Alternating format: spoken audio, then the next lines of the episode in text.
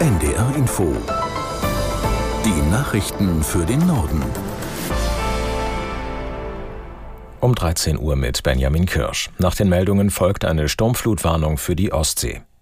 In den Hochwassergebieten in Niedersachsen bleibt die Lage aktuell kritisch, aber beherrschbar. Die Pegelstände vieler Flüsse bleiben hoch, steigen aber zumeist nicht mehr. Aus Hannover Thorsten Ahles.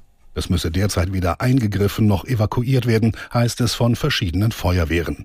Im Fokus steht weiterhin die Stabilität von Deichen und Dämmen. In Oldenburg habe man ein Deichbruchszenario permanent im Blick, sagte heute eine Sprecherin des Lagezentrums. Während dort als zusätzlicher Schutz bereits ein mobiler Deich aufgebaut wurde, geschieht das heute auch in Tören bei Winsen an der Aller. Dabei helfen rund 30 Spezialkräfte des französischen Zivilschutzes. Innenministerin Behrens machte sich bei den ersten Arbeitsschritten heute heute persönlich ein Bild.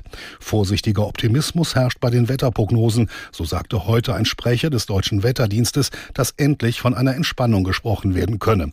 Zwar werde morgen noch mal Regen erwartet, aber wenig im Vergleich zu den vergangenen Tagen. Bundeskanzler Scholz ist zu einem Besuch des Hochwassergebiets in Sachsen-Anhalt eingetroffen. In Sangerhausen im Landkreis Mansfeld-Südharz informiert sich Scholz gemeinsam mit Bundesumweltministerin Lemke und Ministerpräsident Haseloff über die aktuelle Lage.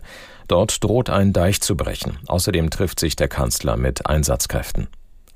Die CO2-Emissionen in Deutschland sind im vergangenen Jahr einer Studie zufolge deutlich gesunken.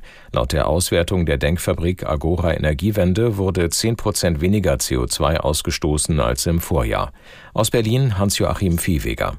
Für Wirtschaftsminister Robert Habeck von den Grünen zeigt das, dass Deutschland auf dem Weg zum klimaneutralen Umbau der Wirtschaft grundsätzlich vorankommt.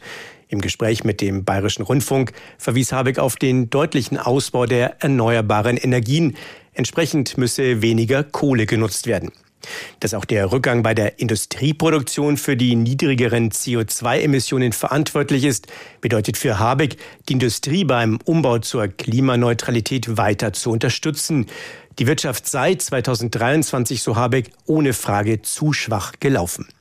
Er erwartet aber nicht, dass die CO2-Emissionen bei einem Anziehen der Wirtschaft wieder deutlich ansteigen. Die Unternehmen setzten alles daran, Energie effizienter zu produzieren und selbst in den Ausbau erneuerbarer Energien zu investieren. Die Kämpfe im Gazastreifen gehen auch heute unvermindert weiter. Gekämpft wird vor allem in Gaza City und Khan Yunis. Aus Tel Aviv, Julio Segador. Dennoch könnte die israelische Armee einen Strategiewechsel einläuten.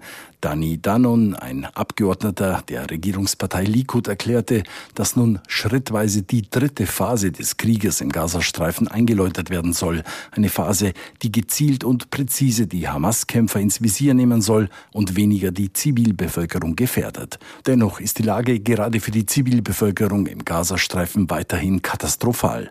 Nach Angaben des UN-Palästinenser Flüchtlingshilfswerkes breiten sich in den überfüllten Straßen der Stadt Rafah im Süden Gazas Krankheiten in alarmierender Weise aus. UNRWA-Generalsekretär Philipp Lazzarini erklärte in den Sozialmedien, das palästinensische Volk sei angesichts der verheerenden Situation einer kollektiven Bestrafung ausgesetzt. In Deutschland sind im vergangenen Jahr deutlich mehr Neuwagen zugelassen worden. Wie das Kraftfahrtbundesamt mitteilte, stieg die Zahl der Pkw-Neuzulassungen um mehr als sieben Prozent auf 2,84 Millionen. Dabei blieb Volkswagen die meistverkaufte Marke. Etwas mehr als die Hälfte der Neuzulassungen entfiel auf Benzin- und Diesel-Pkw. Autos mit Hybridantrieben kamen auf knapp 30 Prozent, reine Elektrofahrzeuge auf gut 18 Prozent. Der Fußball-Bundesligist 1. FC Köln hat Timo Schulz als neuen Cheftrainer verpflichtet. Der 46-Jährige folgt auf Steffen Baumgart, der den Verein kurz vor Weihnachten verlassen hatte. Schulz war ab 2020 für zweieinhalb Jahre hauptverantwortlicher Coach beim FC St. Pauli. Danach arbeitete er beim FC Basel, wo er Ende September entlassen wurde. Das waren die Nachrichten.